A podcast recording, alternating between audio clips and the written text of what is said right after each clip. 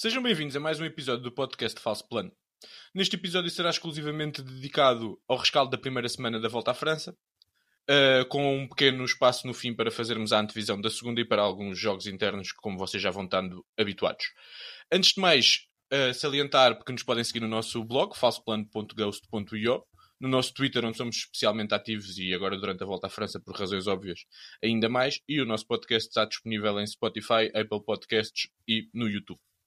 Em representação do Falso Plano, hoje temos connosco uh, eu, Henrique Augusto e Ricardo Pereira. E temos um convidado muito especial, David Gomes, algum de vocês já devem conhecer. Faz, é uma das principais caras aqui da, da concorrência e eu antes de mais ia dizer ao, ao David para, para se apresentar. Obrigado Henrique, obrigado pelo, pelo convite também. Um abraço ao, ao Ricardo. Uh, acho que nisto aqui nós dizemos, claro, uh, na brincadeira que é, que é, concorrência, mas é, é, sempre, é sempre saudável até neste, neste caso dos podcasts e uh, no, nós no PCMcast começamos, vocês vieram agora mais neste, no final da época passada e agora neste ano. E é fixe que é para o pessoal o pessoal tem que criar ali principalmente ali à segunda e à terça que é normalmente quando os podcasts saem uma, uma playlist de, de podcasts de ciclismo para para ouvir. É bom nós também criarmos, uh, criarmos este, este mercado e passando, uh, passando a publicidade, todas as terças-feiras podem ouvir o, o, o, PCMcast, o podcast da Portuguese Cycling Magazine. Uh, vamos já na, na, terceira temporada e é sempre, é sempre foi uma aventura nova e é sempre divertido nós fazermos isto, mostrarmos ao mundo todas as nossas habilidades e conhecimentos de, de ciclismo. E agradecer também a tua disponibilidade e essa abertura que vocês têm tido também para dar algum apoio ao nosso projeto que é, que é, mais, é mais recente. Nós não podemos, eu não consigo afirmar assim essas coisas de que sai à terça-feira, porque isto aqui é mais, é mais instável. mas a gente tenta que saia às segundas, mas alguns sai certamente de vez em quando. Vamos aparecer na vossa playlist para, para nos ouvirem. Uh, sem mais demoras, vamos ao, ao grande tema do momento. Uh, Vingard versus Pogacar, disputar a volta à França deram-nos um grande show nesta primeira semana, aqueles que são sem dúvida os dois maiores voltistas da atualidade. E começando pelo, pelos convidados, que nós aqui no Falso Plano somos gente educada, queria te perguntar: torces por algum deles ou estás só a desfrutar do, dos espetáculos que eles nos têm estado a dar? Não torço por, uh, por nenhum em particular. Uh, torci um bocadinho pelo, pelo Pogachar, no sentido, depois daquela etapa do Marie Blanc, pensava que o, o, uh, o Vingar lhe ia estar a, a, dar coça todos os dias, mas felizmente não tem sido assim.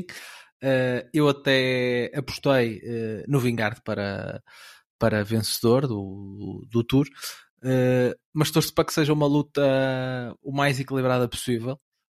E, e, acho que tem, que tem sido assim. Esta primeira semana foram nove dias tão tão longos e com tantas aventuras que um gajo parece que já, que já que daqui a pouco vai acabar o tour, porque uh, já tivemos tantas uh, voltas e, e reviravoltas. Já tivemos mais Isto... ação que no giro, né? exatamente, exatamente. uh, tá, está, este início foi um, um acho que foi uma escolha muito acertada da, da, da, organização e também fica aqui uma talvez um ensinamento para o futuro. Eles para o ano também uh, já vão começar ali na, em Itália, também com umas etapas mais acidentadas, e pode ser que se esteja também aqui a desenhar em termos de, uh, de percurso uma nova, digamos, uma nova tendência, principalmente no, no que à volta à França diz respeito, porque uh, em anos anteriores, neste momento, estaríamos aqui uh, a discutir uh, quantas etapas é que tinha ganho o Marcel Kittel e que seriam e que estavam a ser nove etapas de 200 km planos que estavam a ser uma seca e que tínhamos três corredores de equipas continentais francesas aí para fugas e que mais nada se passava. E, e este início foi, foi sem dúvida um, um tiro, um tiro certeiro. E, eh, e, e, vamos falar, sei que vamos falar no fim da, da, segunda semana, como já disseste, e que tem por aí também mais etapas que, que são, uh, que são espetaculares. Quanto, quanto à luta entre os dois, uh, eu não me arrisco neste momento a, a, a, apostar num, num, vencedor. Acho que o Vingard ainda tem favoritismo, depois podemos desenvolver eu apresentar os meus argumentos, mas está, está uma volta à França bem, bem renhida. Achas que, que esse espetáculo todo que, que houve nesta primeira semana e estás aí a dar os parabéns à organização é mais derivado do percurso ou mesmo até do tipo de ciclista que nós temos, não é? Não, claro, claro que uh, isto é assim. Uh, o percurso tem que, tem que acompanhar. Uh, se bem que se nós pensarmos no, no ano passado também de forma diferente, aquele iniciou em, em na Dinamarca foi um bocadinho sim. mais, exatamente, foi um bocadinho mais, mais chato mais chato porque também uh, não há muitas subidas por, lá para os lados da, uh, da Dinamarca, mas, mas depois, eh, se bem nos lembramos, quando, começamos a, quando voltamos à França, foi aquela etapa que o Van Aert ganhou, depois a etapa do paralelo, mas acho que a, a organização está a perceber que tem que, que, tem que ter etapas para movimentar a coisa logo, logo do início e não aquele, aquele clássico do Tour de em, nove, em nove dias serem oito é um prólogo e, e oito para uh, para sprinters. Por isso, claro que o percurso, o percurso é, é, é, é bem definido, mas quase sempre quando tu tens um percurso, um percurso destes, uh, eu dou quase sempre um, um, exemplo que é uma das primeiras voltas à França que eu me lembro de acompanhar com, digamos, com mais consciência de início a fim, que foi a de 2011, que a primeira semana também era uma semana com muita, não tão dura como esta, mas tinha muitas etapas de, de média montanha e tudo mais. Uh, em que houve várias etapas onde naquela altura já o Evans, o contador, eh, disputaram entre si algumas, algumas etapas que não eram tão duras como as que estivemos agora, mas que nessa altura já foi uma primeira semana movimentada. Por isso, mas acho que, claro, com Vingardi e Pogachar eles têm, eles parece que são de facto um, um nível acima, mas acho que se tivessem aqui mesmo o Roglic, eh, o Remco, ou aqueles que são os grandes voltistas da atualidade, uh, eles fariam semelhante, uh, digo eu, pelo, pelas dificuldades que o percurso apresentava, era, era convidativo a que até agora uh, houvessem, houvessem ataques. Podia não ser uma coisa tão, tão elaborada como foi até agora, mas, mas certamente acho que iam, com este percurso, acho que muitos corredores iriam fazer uma, uma boa corrida como temos tido até agora. Sim, nós começamos só para acrescentar uma coisa. Diz, claro. Só para acrescentar uma coisa. Eu acho que este percurso inicial uh, ajudou a minimizar o risco de uma grande queda, por exemplo. Uh, todos os anos temos este, este acontecimento que há uma grande queda no pelotão nas primeiras etapas devido ao, ao nervosismo e depois são etapas planas, eles andam a grandes velocidades e acho que este, este percurso este ano minimizou esse risco porque criou diferenças na geral mais facilmente. E ao criar essas diferenças na geral, os corredores andam menos uh, preocupados em manter a sua posição no pelotão, mas mais cientes já da sua posição na, na Há corrida menos ciclistas si. com essa preocupação. Exato. Há menos corredores com essa preocupação de, de, estarem bem colocados, por exemplo. Ou, até logo, pronto, até logo. Não. Sim, sim. Não, dizer, até logo, porque se a primeira etapa foi como foi, que foi uma etapa onde tu tinhas a noção que iriam discutir ciclistas uh, da geral, ou, uh, ou os panchars, uh, tu tiras logo ali aquela mistura que acontece de juntar sprinters com ciclistas da geral, que, Exato. que acontece uh, fazendo, essa limpe, fazendo essa limpeza e não tendo ali os, os, os, os os, os sprinters a preparar, a preparar o sprint e os ciclistas da geral com as equipas ali a colocarem toda a gente na frente tu passas para uma confusão muito menor uh, na frente do, do pelotão. E foi, o que, e foi o que vimos naqueles dias de, de País Basco, que foi um, acho talvez um, um dos inícios de tour mais emocionantes que eu, que eu me lembro também. Uh, acho que nem vale a pena dizer mais bonito, isso já estamos a, habituados sempre que, que, o, que o Tour uh, que há corridas no País Basco, seja volta ao País Basco, ou mesmo quando o Tour é ali na zona dos Pirineus, estamos habituados a, a muitas uh, bandeiras vascas e a muito laranja e, e, fez, fez jus, foi uma, foi uma partida boa numa, numa região que nós sabemos que adora, adora o ciclismo. E, e houve muitos portugueses que tiveram também uma oportunidade de ir até lá dar um, uma vista de olhos. Por isso também para nós foi bom. Uh, logo quando saímos do, do País Basco, começou, embora, embora no País Basco já tenha havido ação na GC, não houve, não houve grandes diferenças, e tu já afloraste aqui um bocadinho isto, David. Uh, mas na primeira grande etapa de montanha, Vingard assustou-nos a todos enquanto fãs de ciclismo. e meteu um minuto em Pogacar com um ataque a 1, 2 km do, do, topo da subida, numa etapa louca vencida por, por Hindley, numa fuga, numa fuga muito grande. E o que eu te queria perguntar era se depois aquele comeback no dia seguinte do, do Pogacar, para além de ter deixado aliviado, como tu já disseste, e de ter, e de te ter surpreendido, de onde é que achas que isso veio? O que é que pode ter feito com que ele tenha estado tão bem num dia, tão mal no dia seguinte e relançado o tudo? Uh, de onde veio, não, não sei muito bem. Uh, uh, são coisas, são coisas que acontecem. Se nós lembrarmos no, no ano passado, ele também no Col do Granon teve um dia menos, menos bom, que provavelmente o fez perder o tour, e depois no Alpe d'Huez andou, andou a atacar o, o, o Vingard. Acho que veio também, não vou dizer um excesso de confiança da Jumbo, porque toda a gente estava naquele dia a dizer que a Jumbo deveria testar para ver se arrumava o Pogachar de vez. Eu acho e essas acho críticas à Jumbo muito giras, porque é mesmo. É, é, é o Totobola à segunda-feira. Claro, é o Totobola à segunda-feira. Olhando antes de começar a etapa, o que eles tinham que fazer depois de ver a fragilidade do Pogacar Sim, foi. tentar arrumar com aquilo, turma ali. E, e acho que, e, e acho que eles fizeram o que, o que deveria ser feito, tendo a equipa, tendo a equipa mais forte, tendo, tendo os corredores mais fortes, mas. Uh, ele teve que, que pôr o. Uh, o uh, as cartas em cima da mesa, também os, os seus trunfos, uh, e felizmente conseguiu, conseguiu uh, uh, dar a volta.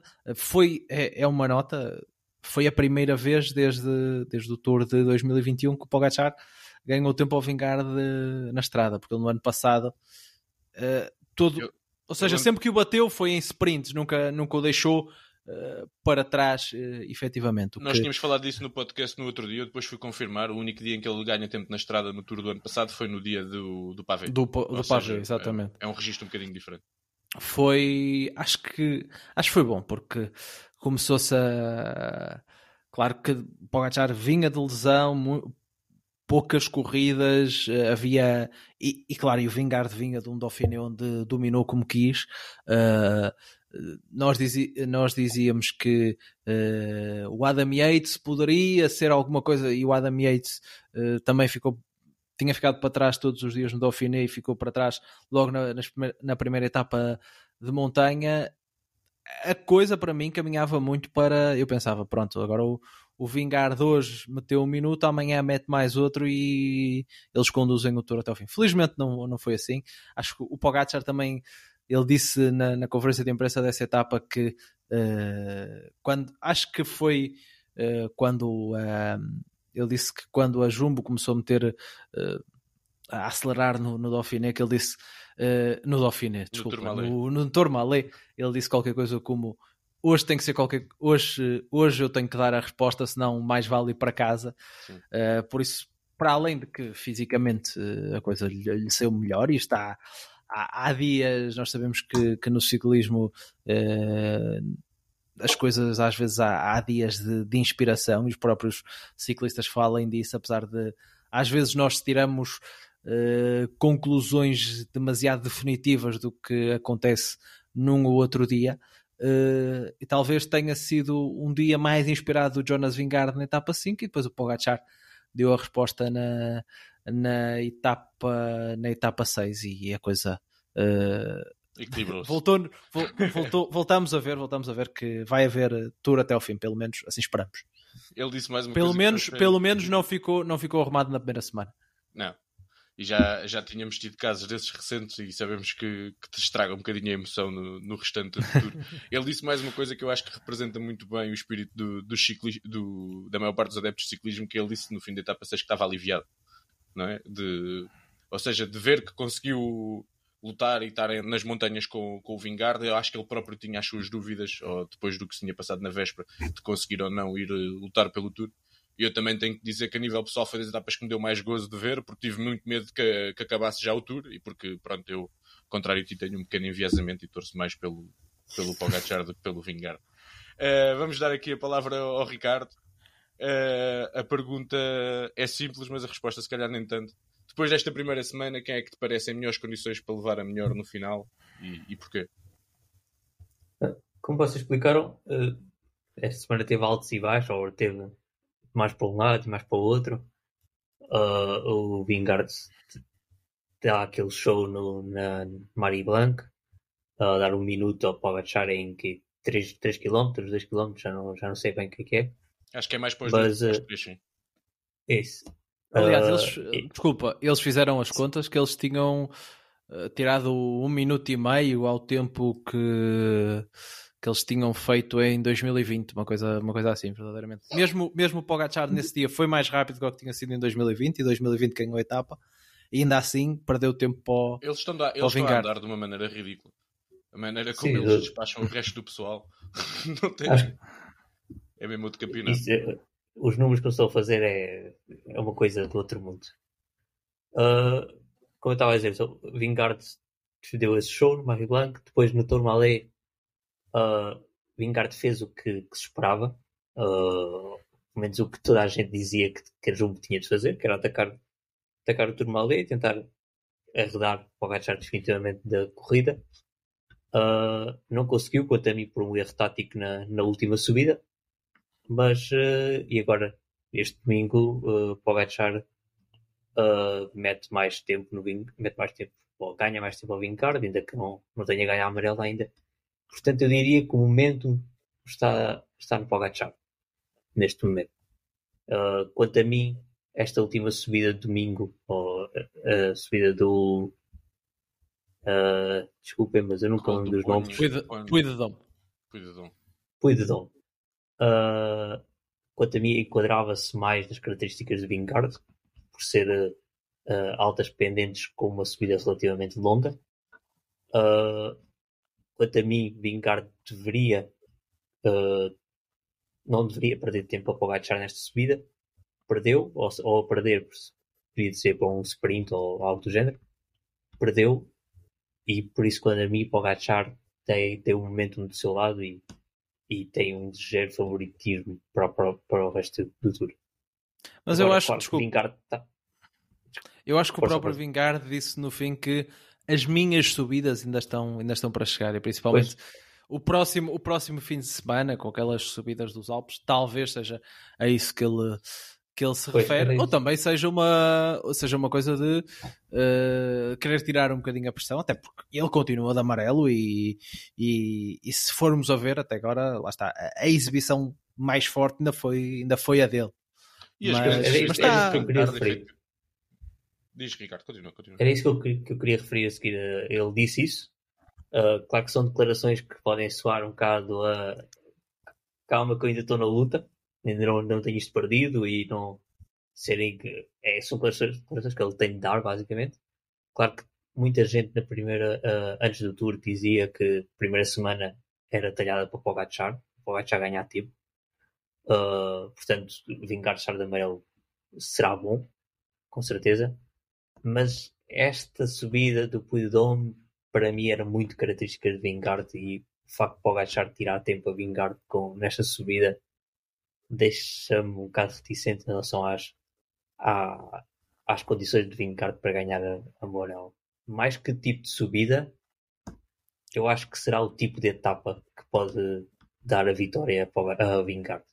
Parece-me ta- que Pogacar sofre mais em etapas duras, etapas corridas a grande ritmo, com muita montanha, do que, eh, do que numa um, uma especi- um específico tipo de subida.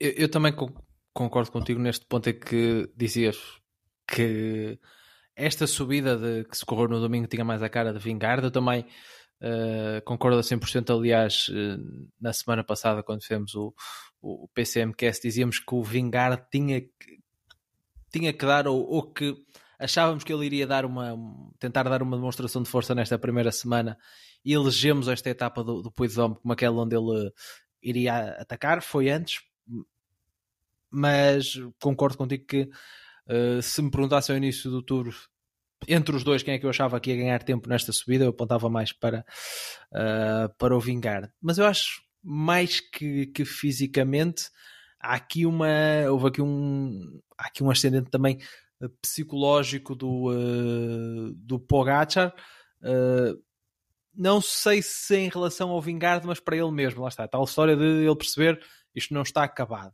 o Vingard parece. Lá está, vou quase bater aqui também num chavão, que é por ele ser uh, dinamarquês e, e, da, e, e, da Europa uh, de leste que, que parece mais frio, mas não, ele parece mais.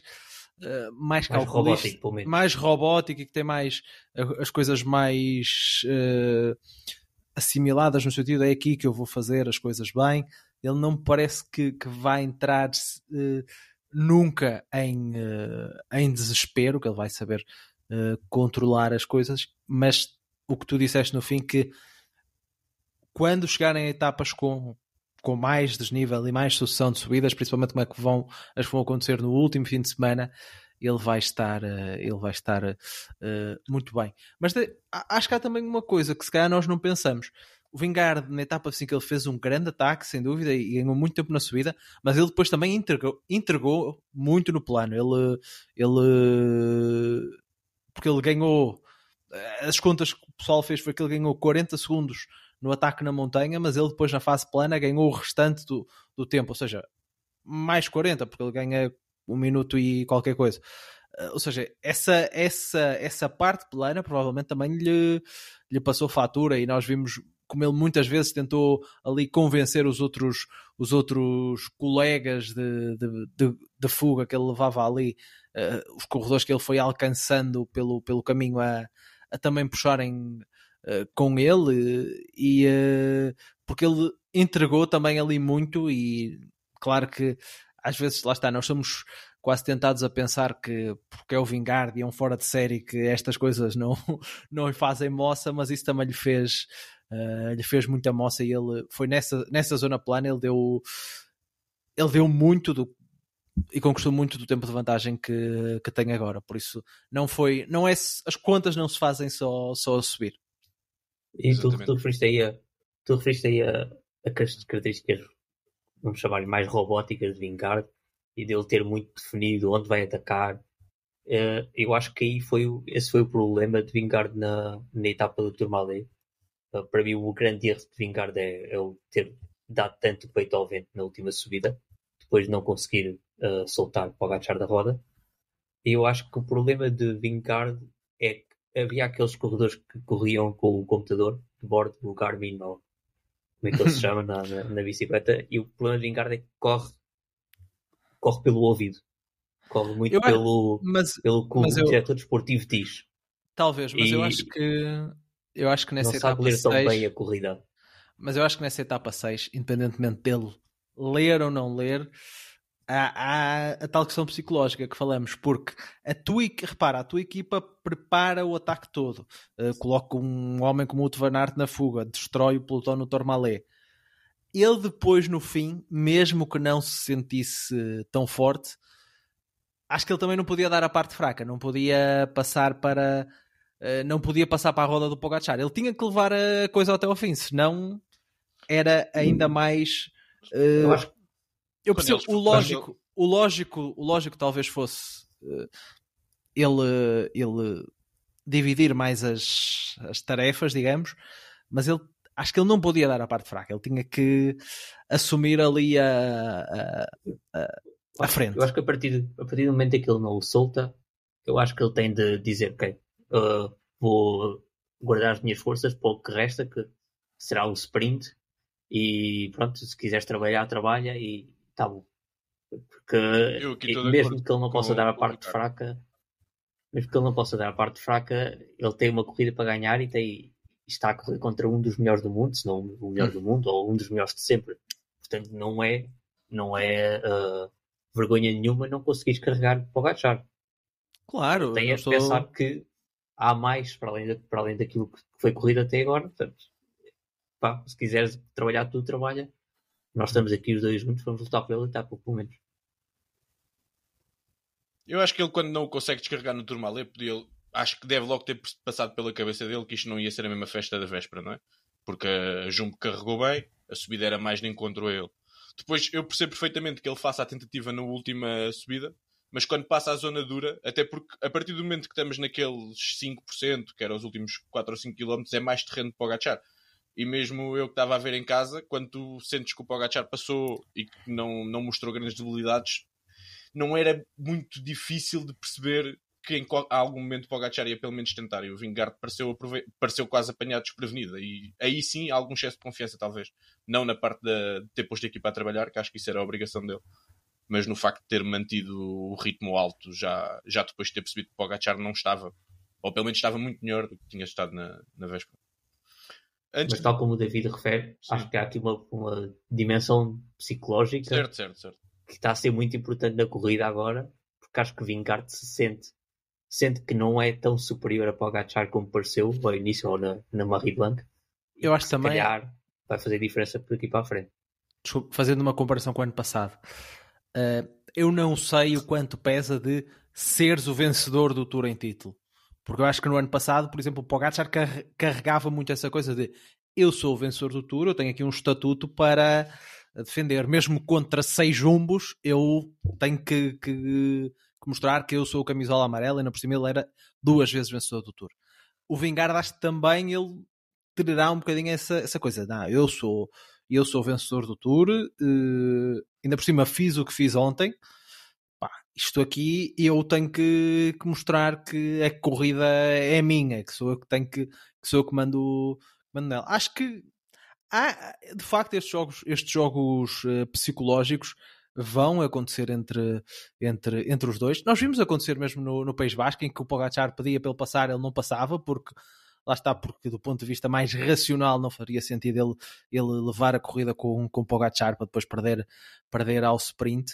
Uh, e tal como, como vimos na, na etapa 9 no Puy de Dôme, onde aconteceu uma coisa que, que não acontece muito normalmente, e nós a seguir vamos falar dos outros do, do top 10, que foi haver mais gente a fazer-lhes companhia ali durante boa parte da, da subida e houve uma altura em que eles estavam ali lado a lado a ver, vais tu, quem vai uh, há, há muito há muito uma necessidade de, de, de, medir forças. E depois também a Jumbo, uma coisa que ainda não aconteceu e no ano passado eles uh, no fim da primeira, na primeira semana já tinham vencido etapas, eles ainda não venceram nenhuma etapa, não sei como é que isso uh, está a pesar, quer para o Vingard, quer para o próprio Van Aert, porque nós subestimamos, claro que o objetivo principal é vencer o Tour, acho que, mas acho que às vezes subestima um bocado o vencer etapas e o quão, e o quão bom isso é, e, e uh, que isso também ajuda a, a, moral, a moral da equipa. Uh, e acho que o Pogacar, por exemplo, no dia em que venceu, uh, acho que é diferente ele ganhar tempo e vencer a etapa e só ganhar tempo. Acho que vencer etapas nós subestimamos um, um bocadinho às vezes quando, quando mete os corredores da, da geral, mas acho que também é, é importante para, essa, para esta questão de psicológica e moral que, que vemos, que estamos aqui também a, a discutir. Sim, traz sempre um gostinho especial. E uma coisa que até estávamos a falar hoje à tarde é que o facto de aqui no, no, na etapa de, de, domingo nenhuma das equipas ter puxado para garantir que a vitória da etapa ficava entre, entre os homens da geral mostra bem que eles, nem eles têm bem a certeza de quem é que está de quem é que está mais, mais forte. Alguma coisa a acrescentar aqui neste duelo ou podemos falar um bocadinho do, do, dos outros 176 ciclistas?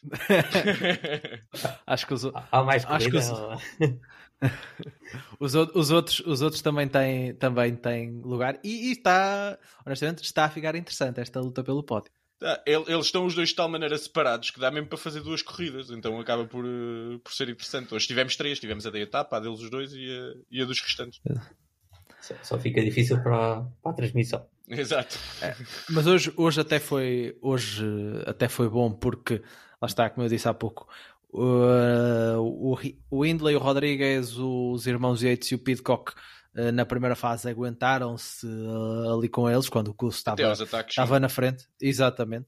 Não foi porque nós nas outras etapas Uh, nem dá para perceber como é que os que vão atrás estão, quem é que está melhor, quem é está pior, porque, exatamente como o Ricardo disse, porque também não vemos, vemos muito menos, uh, e é uma, é uma das coisas que, que acontece é, quando nós uh, falamos às vezes da, dos, daqueles top 10 invisíveis, é porque é aqueles corredores que nunca passam, nunca passam pelo grupo da frente e de repente vais a ver, eles são no, no top 10. Hoje já deu para ter uma noção quem está, quem está melhor, mas puxando atrás o dia, no, no, no, dia da, da etapa 5, o, o, que o Jai Hindley e a Bora fizeram uh, pode ter sido um passo muito importante para, para ele garantir um lugar no pódio, porque uh, das vezes, uh, das duas vezes em que ele discutiu o giro, uma foi segunda, outra venceu, ele claro, o giro, a concorrência é outra, mas ele apareceu na fase final uh, no. Uh, na, na, na, última semana, semana. na terceira semana a fazer as diferenças e sempre com, com os melhores.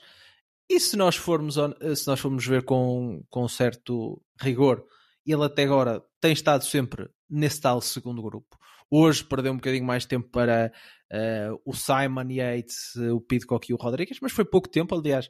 Ele até descolou ali bem cedo mas foi uh, recuperando. E, e, tem ali uma almofada de um minuto e pouco uh, para, para o Carlos Rodrigues, que é, que é quarto, uh, que pode, pode lhe dar um, um, oxigênio nesta, nesta luta pelo, pelo terceiro. Acho que eu já não me lembro de, de, todas as vossas apostas que vocês fizeram na, na antevisão, mas acho que pela lógica era o, ali o candidato mais uh, teoricamente mais, que se apresentava mais forte para, uhum. para ser terceiro. Uh, ele vem mais ou menos confirmando na estrada, ele está sempre no, no, segundo grupo, mas o que ele e a Bora fizeram na etapa 5 é, é de louvar, e não é a primeira vez que a Bora inventa assim um, um volte-face na, na corrida, e para ele fica na história, porque lá está, vence uma etapa no Tour, uh, e, era sua, e é a sua estreia Veste no Tour. Amarela. Veste amarela, uh, está bem encaminhado ou bem posicionado para, para, para ser terceiro. Eu uh, até apostei no, no Rodrigues no podcast da antevisão para ser, para ser terceiro, mas se for o Windley também não, não fico chateado porque uh, é um corredor que até, que até gosto. Ele tem, ele, tem esta característica, não é um dominador como os outros, mas uh, em dias inspirados é, é, um excelente, é um excelente corredor. Uh, mas está tá, tá engraçada esta luta pelo, pelo terceiro, ainda por cima com a, a, a Ineos a colocar aqui dois possíveis candidatos a esse lugar. E fazemos assim a, a ponta aqui para a luta pelo pódio e deixamos o, os dois aliens um bocadinho mais descansados.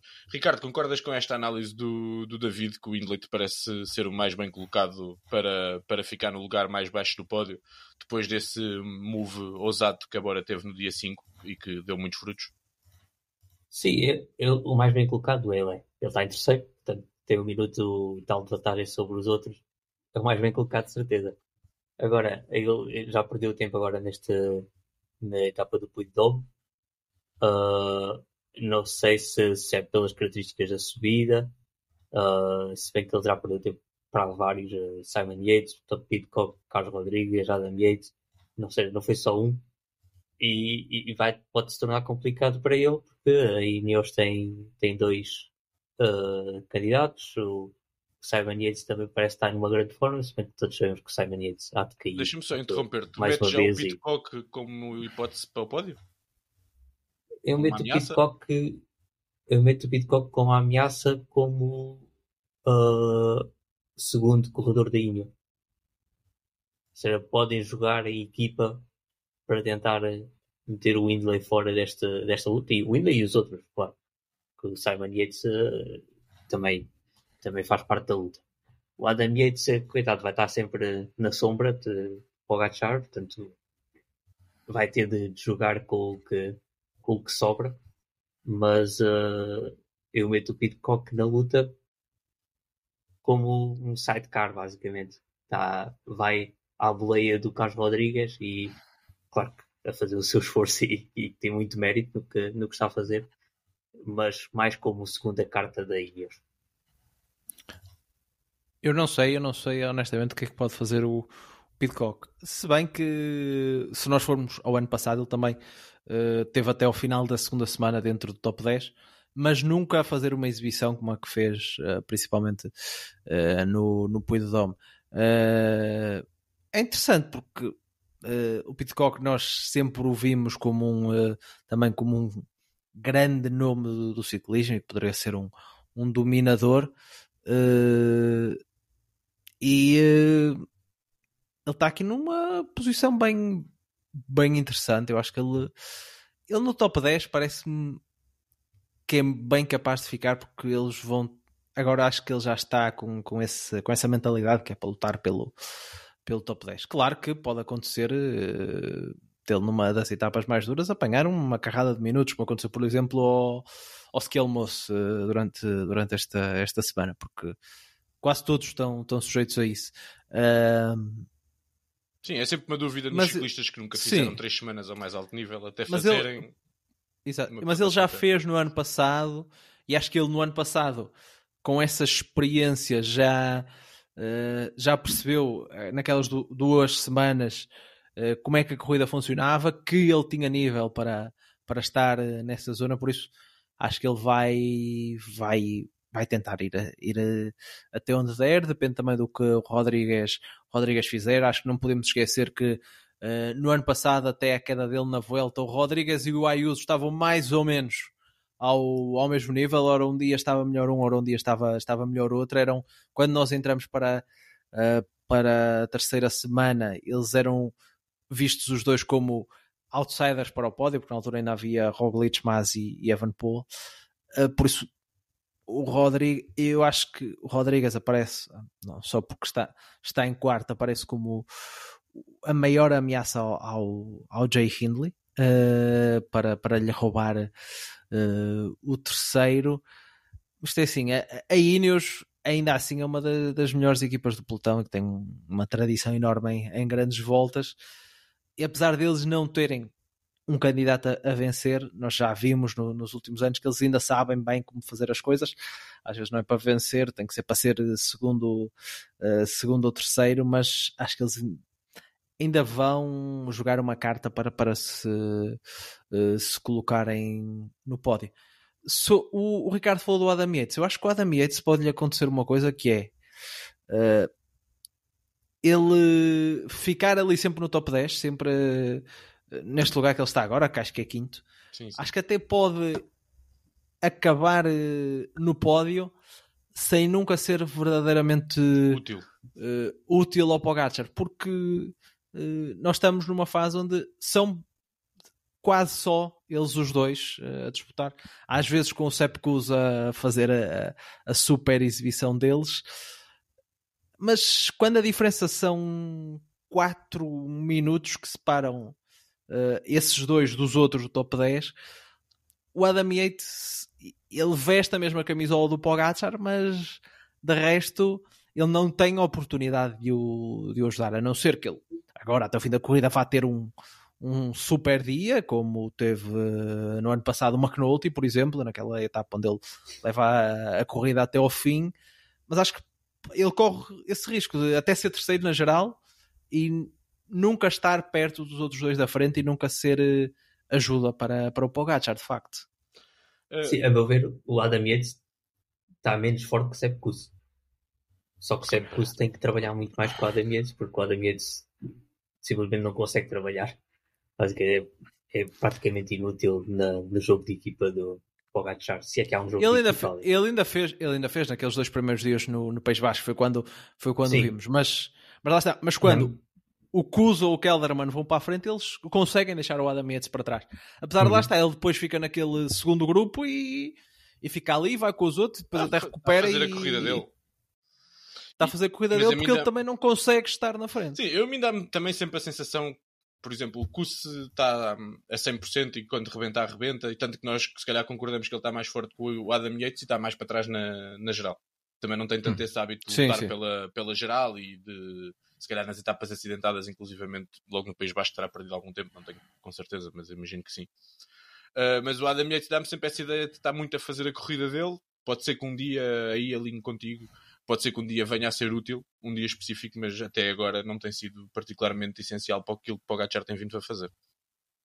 Uh, antes de, de, fecharmos aqui a luta pela classificação geral, vou perguntar aqui ao Ricardo dois nomes que nós ainda não falámos que tinha, e que havia algumas esperanças, sobretudo em França, à volta deles, de Godou e de Bardet, que estão ambos a, a desiludir e já um pouco longe da luta pelo, pelo pódio.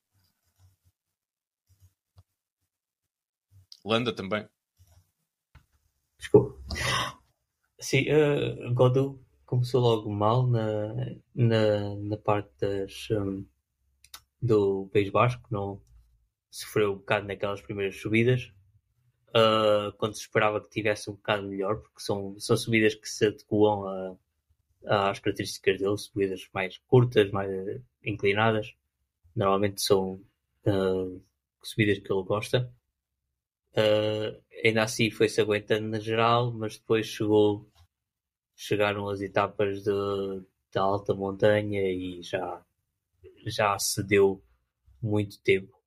Uh, se, deu se deu principalmente para uh, Carlos Rodrigues, uh, os que nós falámos, Carlos Rodrigues, Simon Yates, não tanto Pitcock, Pitcock também sofreu algum, algumas vezes, mas Carlos Rodrigues, Simon Yates e Chai Hindley, por causa do, do trabalho da Bora, principalmente, deixaram o Godu um bocado para trás. Eu acho que a principal desilusão mesmo é Landa. Landa prometeu muito esta época, uh, vem numa época muito regular, ao, ao, ao mais alto nível, e está a ser consta, completamente uh, atrocidade neste tour. Em, não é, acho que já não é, inclusive, é o, o melhor uh, corredor da, da Bahrein, suponho que seja o Bilbao. O Bilbao, sim, o Bilbao é, já está à frente das mãos. Pois, o Bilbao já está à frente dele e, e, não é não é o que nós esperávamos de Landa. Este é um percurso que, que Landa devia estar felicíssimo à partida de ter, uh, ainda para mais começando na, no País Basco, mas está muito mal, muito mal mesmo. E neste momento, até a luta pelo top 10 já está tremida. Não sei se ele disse que, que se no Puidom não, não correr bem, que se vai começar a meter fugas e, e, e vai por etapas. Uh, não sei se numa fuga consegue reentrar no top 10, mas uh, prometia muito e mais uma vez Landa desiludiu. Desta vez nem, nem ataques houve. Portanto, nem o landismo esteve presente. Passamos agora aos homens rápidos, que, nos quais houve uma ou duas etapas menos, menos interessantes, uh, mas que a, a, luta final tem sido sempre bastante engraçada, embora o nome vencedor tenha sido mais ou menos sempre o mesmo, com o Jasper Phillips sendo lançado por Matthew Van Der Poel a levar três dos três sprints puros. Depois tivemos Mads a intrometer-se num, num, num sprint já com mais algumas dificuldades. Uh, esperavas, Ricardo, esperavas que o domínio fosse tão grande? E quem é que achas que os pode bater daqui para a frente? Eu esperava que, que a melhor dupla fosse uh, Jasper e Mati Van Der Poel. Agora, 3 em 3 é algo que não, não estava toda à espera. Claro que contribuiu para isso a, a queda de Jacobsen, que para mim à partida era o nome capaz de fazer frente a Jasper Philipsen em velocidade pura. Uh, mas uh, ainda assim 3 em 3 é, é muita fruta e não é, é, é, perfeito. Basicamente perfeito, só não conseguiu ganhar o outro sprint que o, que o Massa acabou por ganhar. Mas com mais ou menos uh, polémica é, é perfeito para as, para as ambições de Jasper Philipsen na camisola verde para as ambições de, de, de Alpecin nos sprints, nos sprints puros. Está está a ser basicamente o tour de sonho para esta dupla. O único que ainda conseguiu num dos dias bater eh, Jasper Philipsen foi, como já tinha dito, Mats Pedersen, num, num final que se adequava mais às suas características. E passando agora ao David, achas que, que o Pedersen ou até Cocarna podem dar alguma luta a Philipsen na, na verde ou isso é uma camisola que já está praticamente encerrada? Não, acho que a verde está, está encerrada. Uh, a não ser pá, que aconteça alguma coisa uh, ao Phillips, uh, mas eu lembro há uns anos, houve um ano em que, naqueles anos em que o Saga ganhava sempre, que ele caiu e passou quase uma, uma semana só a tentar chegar ao fim e ainda assim ganhou, ganhou a ver. Uh, por isso ele já tem mais, se não me engano, mais de uh, 100 pontos é, de vantagem. De 100 pontos de vantagem, é isso sim. Por isso parece-me parece complicado, até porque o próprio Cocar, os pontos que ele, que ele tem e, e apresenta-se agora, se não me engano, em segundo na verde, foi muito de dois dias que ele andou em fuga e sempre a, a ganhar o, aquele, aquele sprint intermédio. Uh, o Pedersen, é, acho que era preciso o Pedersen começar a vencer etapas uh, em sprints uh, compactos, algo que ele não tem, não tem feito, porque ele, nas, nas chegadas tivemos os sprints ditos normais, ele foi um dia nono, outro dia décimo, foi assim. É, tem um nono e dois uh, décimos nas chegadas compactas. Exato, foi assim um descalabro. Uh, acho que ele já, já ganhou uma etapa. Uh, não sei até. ele nesta, nesta, segunda, nesta segunda semana, depois tem aqui talvez mais uma etapa onde possa, onde possa apontar. Depois, com os campeonatos do mundo, que este ano vão ser a seguir ao Tour, não sei se ele até não pode acabar por, uh, por uh, abandonar uh, o Tour para, para apontar, para se preparar mais para, para esses campeonatos do mundo. por isso acho que está uma. Está entregue para. Na minha opinião, está entregue. Está tudo em aberto, não é? está entregue. A branca, a branca, mas a branca já estava entregue antes de começar. É, é. mas acho que dificilmente Tal como no ano passado, nós logo em 4, 5 etapas percebemos que dificilmente o Van Aert uh, perderia. Acho que também uh, dificilmente uh, o, o, o Philipsen perde. ainda para mais, com, como o Ricardo falou, com o Jacobsen no estado em que está.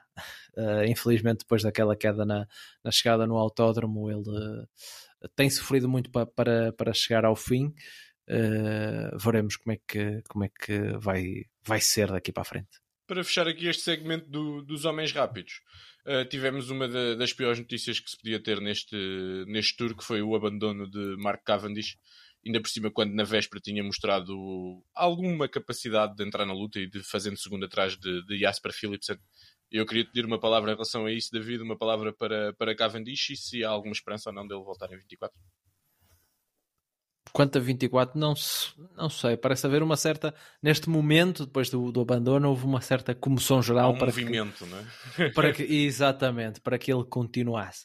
Perde-se de facto uma das, das histórias desse, uh, desse tour. E é engraçado como, se voltarmos a 2021, que foi quando ele venceu todas as etapas que o fizeram igualar o, o recorde Uh, havia um, um uh, super segundo nesse ano chamado, chamado Jasper Phillips e dois anos depois a coisa, a coisa inverte-se e é o Jasper Phillips ganha, ganha todas, todas as etapas. Uh, acho que pá, não, não, sei, não sei mesmo. É, eu já não esperava que, que, que o Cavendish estivesse este ano aqui no Tour uh, a mostrar alguma possibilidade de ganhar uma, uma etapa. A verdade é que ele mostrou nessa, nessa etapa do, do uh, de chegada a, a Nogaro, penso que foi essa, se não me engano, uh, mostrou que ainda tinha alguma, alguma possibilidade, mas depende de se ele, se ele está disposto a esse sacrifício. O Vinokurov disse que a Astana lhe daria mais um ano, depende se a Astana pode uh, fazer uh, algum investimento para melhorar a equipa nesse, nesse sentido, mas depois uh, também acontece um bocadinho o que aconteceu agora. Eles fazem pôr tudo, todas as tuas armas num, num corredor de que o ano vai ter, se não me engano, 39. Não eles sei se eles estou... também não têm mais armas, se... assim é mais fácil decidir. É? Também, também, também é verdade mas pôr tudo uh, num corredor de 39 anos é complicado, se bem que a equipa que, que arriscar e que ficar com isso, o Cavendish conseguir esse feito de, de bater o recorde, aquela camisola com, com que ele o fizer ficará uh, eternizada, por isso uh, poderá valer a pena, mas se nós pensarmos que uh, para o ano já vais para além do, um, do Philipsen, que está em grande forma, vais ter uh, provavelmente o Jacobsen recuperado. Uh, já tens aí dois dos melhores, dos melhores do mundo para, para bater os sprints. A não ser que, que não sei qual é que uh, será mesmo a vontade também da, da, da, organização do Tour de ver isso acontecer e pode, e pode dar uh, um percurso com mais hipóteses de, de sprint e, e, o que tornaria a coisa, a coisa mais, mais possível. Mais, apelati mais possível. Uh, para, estamos para ver o que, o que acontece, dar-lhe dar etapas mais, mais planas, aquelas, aquelas etapas clássicas não é? de, de primeira, primeira semana do Tour, aí pode ser que, que, a, coisa, que a coisa aconteça, mas eu não, eu não uh, arriscaria. A carreira do Cavendish é grande o suficiente para uh, este recorde não ser, ou seja, não ser necessário que ele. E ele já está lá, não é? Eu acho que se faltasse uma para empatar era pior. Exatamente, exatamente. E depois também tem um certo. Um, um certo. Uh, uma certa poesia, é, poesia em ele terminar empatado uh, em vez de, de, de, vencer. Porque se ele terminar empatado, fica aquela coisa de ele igualou o Eddie Merckx. Enquanto uh, uh, depois, se ele, se ele, passar, vou começar, ok, o Cavendish passou, mas ele só ganhava etapas ao sprint, o Eddie Merckx ganhava sprints contra relógio, etapas de paralelo, uh, etapas de montanha, e ganhava gerais, pronto, fica mais essa, essa... acho que acho que porque tem está um, bem assim, um... do que eu estou É, tem um miticismo mais engraçado ele, ele empatar, mas, mas aquilo que tu disseste também, a Astana não tem muita, muito futuro, uh, pelo menos do que nos parece, não tem uh, muito mais coisas do que eles. Se não tivessem o Cavendish, ninguém falaria deles neste, neste tour. Ou seja, se eles mantiverem o Cavendish, ganham também um destaque, hum, um destaque mediático que parece-me que não terão por outra, por outra razão qualquer. A não ser que voltem a contratar o Miguel Ángel Lopes, mas pronto. mas isso já é outra, outra, outra conversa. Dizem que está, dizem que está em uh, grande calhar, forma. Se calhar era um melhor negócio para a Astana do que necessariamente para, para o Cavendish. Ricardo, há bocadinho estavas aí a querer acrescentar alguma coisa? Não, é, a Ineos vai ao que indica, indica perder Carlos Rodrigues, portanto acho que está na hora de meter aí o Karen Thomas a, a, lançar, a lançar o lançador. Já resultou uma vez, se derem oportunidades suficientes, calhar acho que, era, acho que era bonito. A equipa britânica a lançar o sprinter britânico para, para o recorde. Acho que aquilo é bem faladinho, é com os outros sprinters todos a dizerem malta, vá, hoje fingem todos que vêm à luta, mas isto deixa-me passar e, e, pronto. E fica feita, fica feita exato, exato. para toda a gente. Uma das grandes histórias desta, desta primeira semana foi bastante polémico logo no início em Bilbao. Foi a relação de Voto Van Aert com, com Vingard. Isto já estamos aqui a entrar um bocadinho por departamento de Netflix, mas isto no falso plano deu muita discussão, por isso tínhamos sempre que trazer para, para, o, para o podcast que nós interrompemos a discussão a dizer, pronto, vamos discutimos isto no podcast e, e logo se verá. E eu já sei mais ou menos a posição do Ricardo, mas vou-lhe pedir que ele explane para, para vocês. Basicamente o que aconteceu foi Wout van Aert estava na, na luta pela etapa, na etapa 2, uh, eh, Lafay ataca e ele na altura fica a sensação que queria que Vingard puxasse uns metros só para fechar o espaço e ele poder vencer, vencer ao sprint. E Wout van Aert já depois da meta mostrou-se bastante revoltado com a situação. E eu queria perguntar ao Ricardo como é que ele analisou essa situação. Qual é, é a posição dele em relação a esta gestão de vários objetivos e de vários egos dentro da mesma equipa? Minha posição é a posição histórica da, da modalidade, que é o líder da geral, não trabalha para ninguém, muito menos à segunda etapa. Só se for, só se já tiver a geral ganha é que vai trabalhar para alguém. E portanto acho que Vingard fez bem, tem mais com que se preocupar, tem, tem outra luta para ganhar, eh, é uma luta que lhe vai sair do pelo, portanto não vai ser nada fácil bater o, o esloveno que, que é o seu rival. Portanto, gerir egos tem que ser a equipa a fazê-lo não é, não é Vingard tentar me preocupar. Agora, se Vingard teve bem nessa etapa, eu acho que cometeu um erro ao não ter trabalhado com o Pogacar para distanciar o resto. Uh, nessa altura ainda não se sabia se, se, o resto estaria ao nível ou não, já se tinha uma ideia, obviamente, mas uh, distanciar o resto e se calhar seria a, melhor forma de, de ajudar até Valtonarte a ganhar a etapa, trabalhava com o Pogacar, parava de trabalhar ali a 3 km da meta, Pogacar iria puxar para ganhar a etapa, muito uh, certamente, e se fossem apanhados, a Jumbo vinha descansadinha lá atrás, uh, capaz de ganhar a etapa com o Walt Van Aert. Quanto a ele trabalhar para o Walt Van Aert, para mim estaria sempre fora de questão.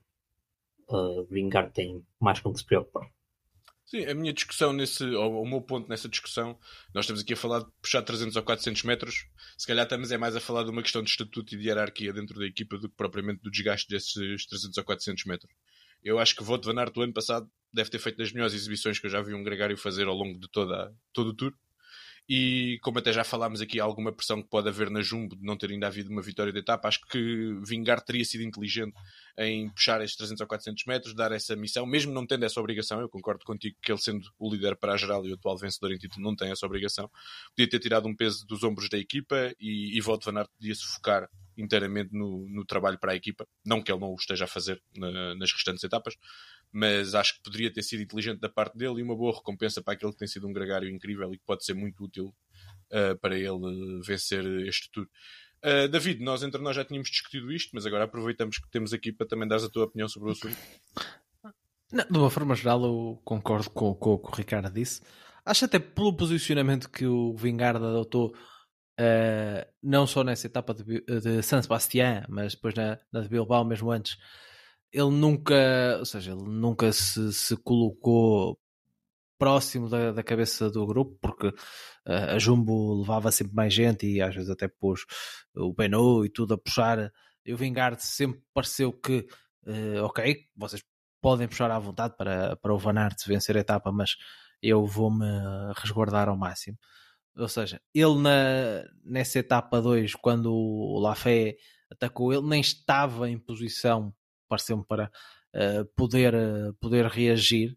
Acho que acho que errou se calhar muito mais o Van Aert em não tentar uh, ser ele a atacar quando ele teve ali a responder a vários ataques, se calhar poder ter contra-atacado e tentar ser, ser ele a, a, a distanciar-se e, e, a vencer. Mas essencialmente eu concordo com o Ricardo. Um corredor que está para ganhar o Tour uh, à partida não vai estar a, a ser gregário de outros, a não ser que seja uma situação muito excepcional. Se fosse um corredor diferente, sei lá. lá Se fosse, por exemplo, na, na Trek, o Scale Moss ou o Chicone puxarem para o, para, para o Pedersen, são corredores que pronto, nós estamos a falar agora, eles já perderam tempo, eles até na, na, na etapa de sábado ajudaram o Chicone. Mas antes disso, mesmo que eles estivessem dentro do top 10, uh, vencer uma etapa é, é, normal que eu compreendo que um corredor com o objetivo seja fazer o top 10 ajude para a equipa vencer uma etapa. Agora, um corredor cujo objetivo é ganhar o Tour, uh, vencer uma etapa é assim um bocado, um bocado menor. A não ser que fosse, lá está, uma situação muito, muito extrema. Se fosse um grupo onde só estivesse Vingard, o Tuvanart e Pogacar, eu preferia, eu percebia que o Vingard uh, puxasse, até porque uh, aí o Tvanart batendo o Pogacar roubava-lhe roubava segundos. Agora, ali num grupo uh, tão grande, acho que não faria tanto, tanto sentido. Mas é uma não, acho que é uma não questão, porque depois o próprio Van Aert disse no, no dia a seguir que foi a emoção do momento e depois ele trabalhou muito já. Isso, já, já para... mostrou na estrada, que era onde uh, tinha que mostrar que não havia grandes, grandes azias. Mas claro que ele percebe-se que ele, ele, gosta de vencer, está habituado a vencer. No ano passado venceu uh, três. três. etapas uh, e acho que em anos anteriores também. Ele vence sempre muitas etapas no Tour, por isso é normal que ele também queira, queira vencer. Uh, mas pronto, mas acho que tudo se vai resolver e talvez ele, ele, nesta, nesta segunda semana até acabe por, por vencer alguma. Antes de, que, antes de arrancarmos para a antevisão da, da segunda semana, ia-te só dar aqui um espaço, David, sem grande per, uh, pergunta, para, para tu falar sobre as surpresas, sobre as desilusões da estrutura ou para dares algum, algum destaque que não tenha cabido em nenhuma das categorias que, que já falámos? Surpresa, acho que já falamos um bocadinho de, do Pidcock, não a sua posição, mais as suas exibições na, uh, na classificação geral. Desilusões, falamos, claro, de, de Landa, que, que foi uma uma grande desilusão. Ben O'Connor também está a passar, a passar uh, bem ao lado. Eu esperava depois daquele Dauphiné que ele fosse, que ele estivesse ali uh, no grupo do top 10. Mas eu acho que há uma desilusão coletiva. Claro que há aqui um, um mas que é a queda de, de Jacobsen, mas a Quick Step, mesmo o próprio Alaphilippe, que eu esperava que ele naquela duas, naquelas duas primeiras etapas tivesse na discussão, pelo menos da, da de San Sebastián, Uh, a primeira, a partir do momento em que vimos que uh, o Vingard e o Pogacar deixaram, deixaram toda a gente para trás na, naquela subida. Uh, Percebe-se, mas na de San Sebastião eu esperava que ele estivesse na disputa. Até agora não conseguiu. Também esta a segunda semana que aí vem é boa para, para ele. se pensarmos em, em fugas, há muitas hipóteses, há muitas etapas acidentadas com hipóteses de, de fuga e eu vi aqui um, um dado durante, durante esta tarde que do, do Raul Banqueri, que é aquele que nós no ano passado todos seguimos para, para ver as, os pontos, o CI, para ver as equipas que subiam ou desciam, que ele trazia uma nota que uh, durante esta primeira semana a Sodal Quickstep foi a equipa que fez uh, menos pontos do CI uh, durante esta corrida, o que mostra que de facto as coisas não lhes estão a sair eh, nada bem neste, neste início. Uma, uh, deixa-me só dar também aqui um destaque a uma, não sei se é uma surpresa, mas um, nós falamos das, das, etapas do sprint. O Phil Barhouse, que tem estado a um bom nível, uh, ficou, ficou duas vezes no, no, no pódio das, das escadas ao sprint. Uh, veremos se ele ainda consegue levar uma, uma para casa.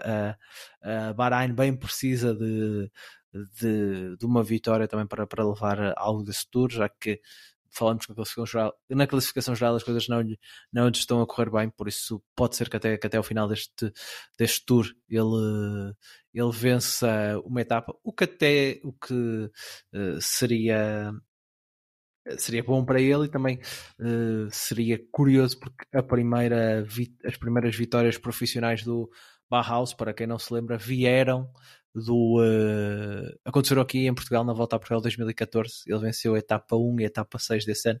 Foram as suas primeiras vitórias uh, em corridas com profissionais, por isso ficava, ficava giro uh, também ele agora ter um, uma, vitória, uma vitória no Tour e também para, para relembrarmos que, que o vimos correr aqui em Portugal as primeiras vezes que ele venceu. Temos aqui o, o fun fact do, do, do episódio.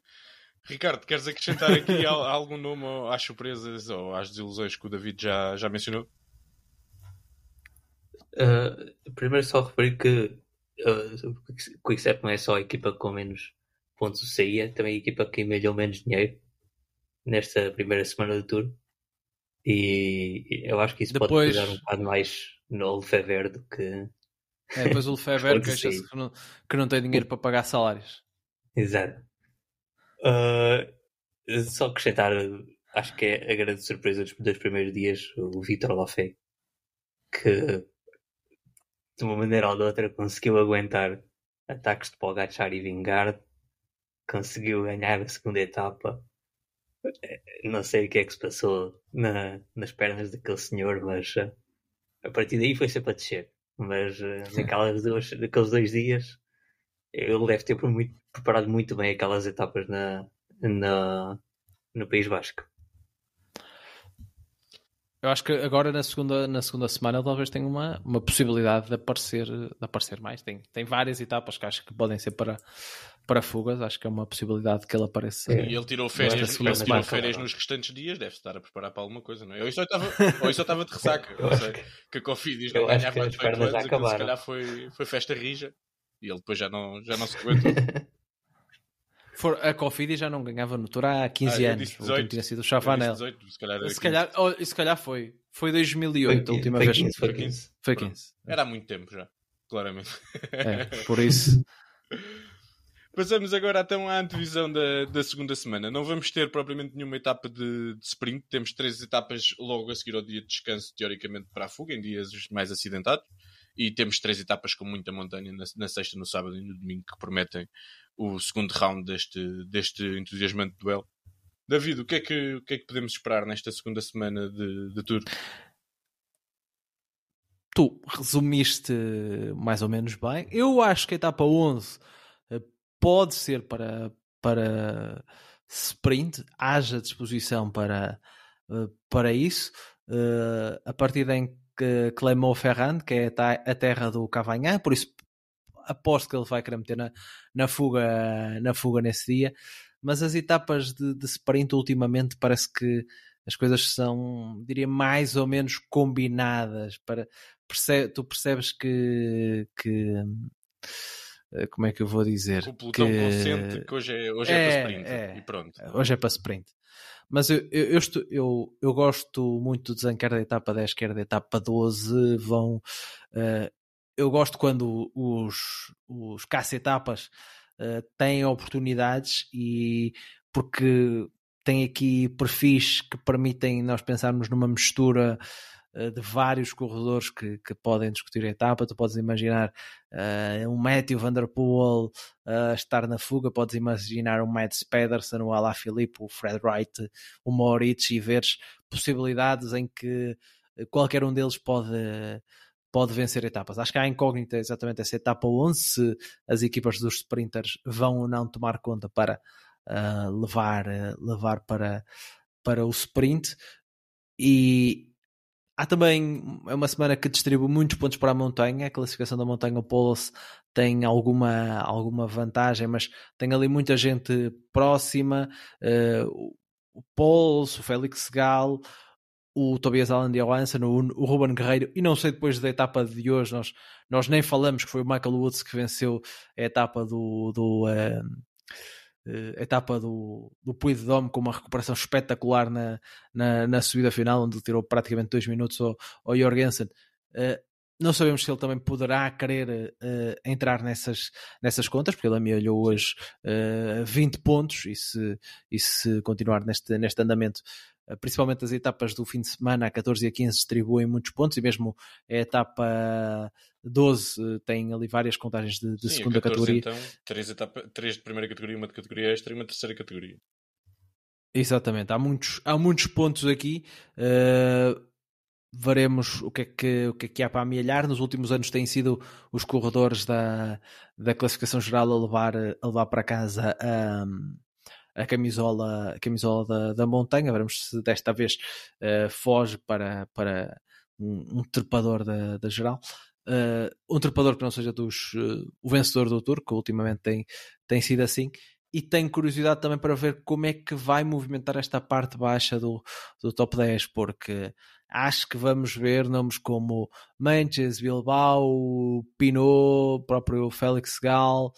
Não sei se um dia ou outro o Goldu não se vai tentar imiscuir aí numa fuga para tentarem, no meio da, da confusão, eh, cavarem eh, uns lugares para, para subirem na, na classificação geral. Mas o, o fim de semana, aquela sucessão de etapa 13, 14 e 15 eh, vão ser eh, dias muito importantes da, da classificação geral.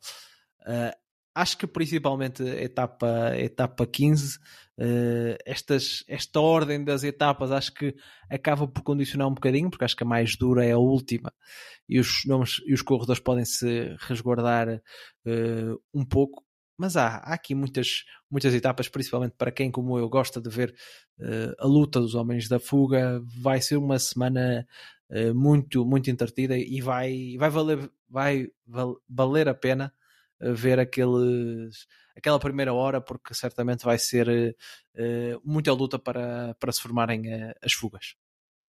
É isso, estas etapas, é sobretudo a 14 e a 15, é aquilo a que o, o Vingard se refere como as etapas dele, não é?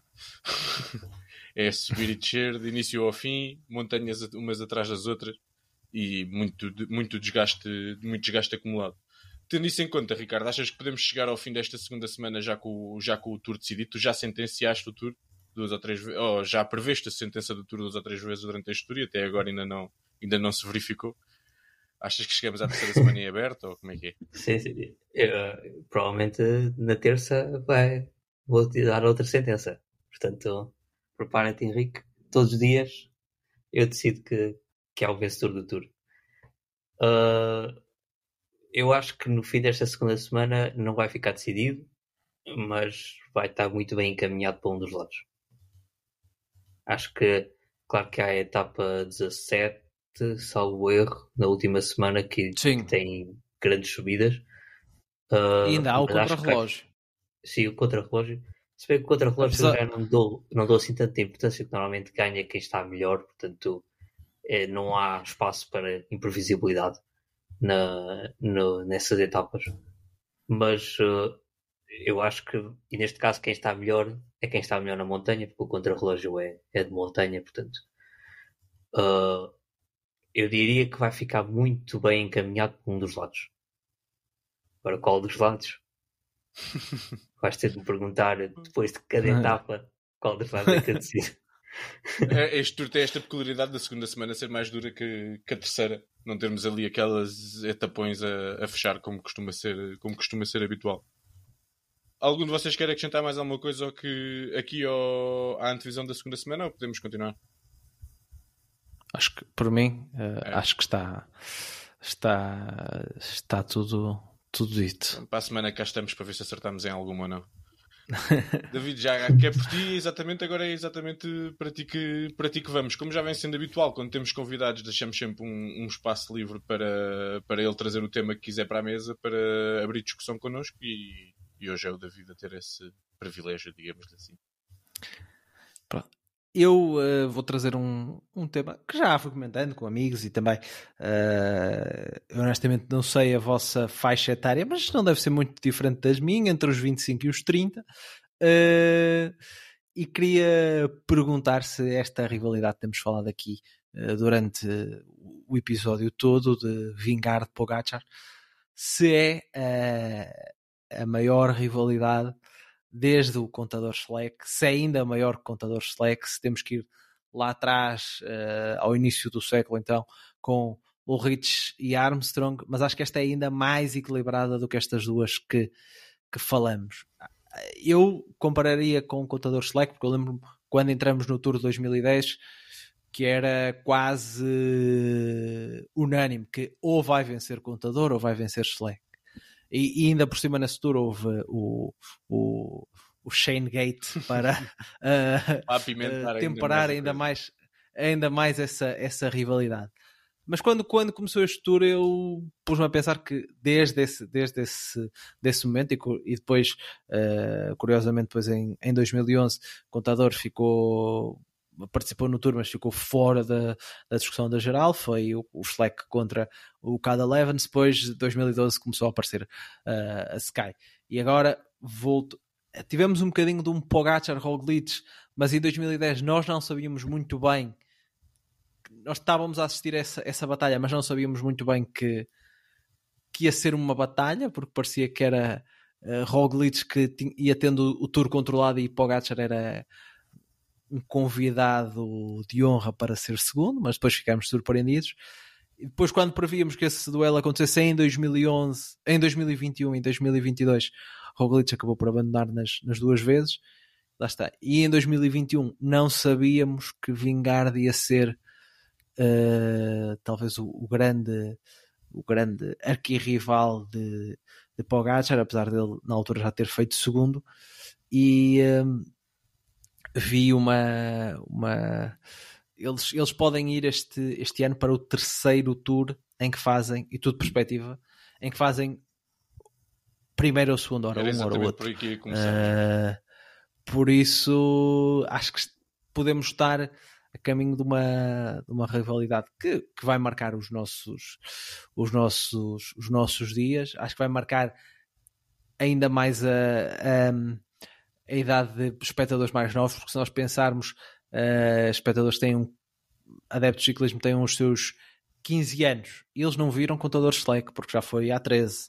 Uh, eles, quem tem 15 a 6 anos uh, não viu, não sabe, ou se, calhar, ou se calhar viu, mas não viu em direto. Ou seja, estão a viver a sua primeira grande, uh, grande rivalidade e, e ainda por cima entre, como nós já comentamos, entre dois corredores com estilos completamente diferentes. Um, um, uh, um irreverente Pogacar e um robótico Vingard. Por isso, uh, convidava-vos também a, a, divagarmos um bocadinho sobre, sobre isto. Lá está, eu faço a comparação com o Tador Schleck porque é que eu vi, mas uh, há, há, outras. Eu lembrei-me também, lá está, do, do, do Rich Armstrong, que é um bocado uh, diferente. Mas acho que esta tem a, a vantagem que uh, os dois, para começar, os dois, já os dois já bateram os seus adversários, os dois têm estilos diferentes é, e os dois são, são grandes corredores. Eu ia começar uh, por aí. Uh, ou seja, há dois fatores para mim são, são muito importantes. É essa questão de irmos já para o terceiro ano de, de um 2, digamos assim. Uh, e a outra. A não ser, que, a não ser que alguma coisa, coisa aconteça. Muito estranho, mas dada a superioridade, não me parece. E, e o facto de já terem ganho os dois. Eu acho que isso faz alguma diferença para Andy Schleck e Contador. Ou seja, nós já vimos cada um deles bater, bater o outro. E Andy Schleck, pelo menos na, na estrada, é? acabou por nunca, por, nunca vencer, por nunca vencer Contador. É esse pessoal de 15 anos que está agora a começar a ver. Ah, invejo, invejo essa malta, porque eu quando comecei a ver mais a sério levava Cascai, vocês levam com isto. É, é, mais, é, mais, é, mais, é bem mais divertido, mas também aviso já que isto não é sempre assim. Está é. uh, a ser melhor do que, do que é habitual e até tá, estamos num ótimo timing para termos uma rivalidade destas, até com a, as hipóteses também que, o, que a Netflix poderá abrir. Se, se, a ideia deles era lançar como prelúdio para este tour, está-lhes está a correr bem. Em relação ao tema da rivalidade, eu, eu o Rick Armstrong, sinceramente, já não. Se calhar sou um pouco mais, mais novo do que vocês, ou, entre, ou comecei pelo menos a ver um pouco mais tarde, já não tenho recordações. Para além de que, para mim, uma rivalidade, quando ganha sempre o mesmo, não, acaba por não ser assim, assim tão, tão rival, não é? Mesmo que o outro seja sempre o, o principal uh, contender. Adversário. Mas Exato. ganha sempre o mesmo. E acho que tem muito esse lado. Tem, são dois ciclistas nos dois blocos mais fortes são claramente de longe mais fortes do que todos os restantes ciclistas para, para, para grandes voltas. Uh, e eu sinceramente acho que aquilo que me deu a etapa 6 foi exatamente isso, foi perceber, ter a certeza que mesmo depois já temos visto o melhor Vingard, quer o ano passado, quer uh, na véspera, aqui foi exatamente perceber, ok, Pogacar em dias muito duros, com muita montanha, também tem capacidade de dar vingar, de, de ganhar tempo a vingar, e isso mostrou-nos que vamos ter uh, rivalidade para muitos anos. É verdade que nós já esperámos domínios de vários ciclistas e depois isso acabou por não, não se verificar. Contadoras, houve uma altura que parecia que ia ganhar sempre. Bernal, quando aparece, também se teve um pouco, pouco essa ideia. E quando o Pogacar ganha aquelas duas primeiras tours, e quando começa o tour passado da maneira que passou, começou, deu muita sensação de ele um dia destes vai virar vilão, porque a malta vai se fartar que ele ganha, que ele ganha sempre. Toda a gente o adora, mas vai haver uma altura que se vai cansar. E é por isso que eu mesmo não, não adorando o Vingard, uh, sou-lhe muito grato, porque se isto ganhasse sempre o Pogacar, acabava por se tornar chato e termos um rival à altura torna as coisas muito, muito mais interessantes. Uh, para finalizar, desculpa, só para estar uh, respondendo diretamente à pergunta, sim, do tempo que eu vejo e acompanho seriamente ciclismo, acho que para mim é o melhor duelo e a maior rivalidade. Falta-lhe um bocadinho de pimenta ainda fora do, da bicicleta, mas, mas acho que isso também chegará com o tempo. Mas sim, será o maior duelo que eu, que eu acompanhei do contemporaneamente, digamos assim. Diz Ricardo. Bem, do meu lado, na estrada, sim, obviamente que é a maior rivalidade. Até porque na história recente não tem havido grandes rivalidades, só foi o Contador e o Schleck, que e foi só dois anos no Tour, também não foi não foi um, grande período de tempo, dois ou três, já não sei. Mas uh, rivalidade, rivalidade, nenhuma bate contador Armstrong na Astana. Sim, mas isso foi, lá está, mas isso foi uma rivalidade mais uh, bastidores. Exato, do que, do que desportiva. Mas o Ricardo uh, gosta disso é, sangue, pá. É, é isso. ele tem, ele tem... Ninguém, nenhuma bate essa. Se, Vamos tens fazer... atacar o contador no, no, no, plano por causa das, das bordures o contador a, a, a, marcar a posição na, na, na montanha quando o Armstrong está tá à frente da geral. Isso, isso para mim é que é o, um. O, ponto mais alto do ciclismo é metade da equipa para um lado, metade da equipa para o outro. Isso para mim é que é. Agora são todos é bem comportados, pá, não tem graça. É. uh, ias, ias dizer alguma coisa da vida em relação à, à do Armstrong com o contador? Não, estava a dizer que foi, foi mais, lá está, foi mais de, de bastidores. Aliás, aquele, aquele ano, 2009, foi um build-up uh, até, até à altura, porque o contador, acho que uh, ele perdeu no, no Paris-Nice na altura, porque houve uma etapa em que ficou a pé e o, e o Armstrong veio mandar um, umas bocas, e, ou seja, a coisa foi-se construindo também nesse, nesse, nesse sentido. E depois o, o diretor desportivo era o Broinel, que era o, o, o diretor dos tempos áureos do, do, do contador e dizia-se que, que. Que havia preferidos e que o contador não podia ter não, uh, não deixaram levar os gregários que, que, eram mais próximos a ele e foram só os gregários do Armstrong, foi o Leifheimer, o Clodan, o, uh, se não me engano também, também o Warner e, o, e na altura o, uh, o contador queria os, queria os espanhóis, queria o Navarro, queria isso.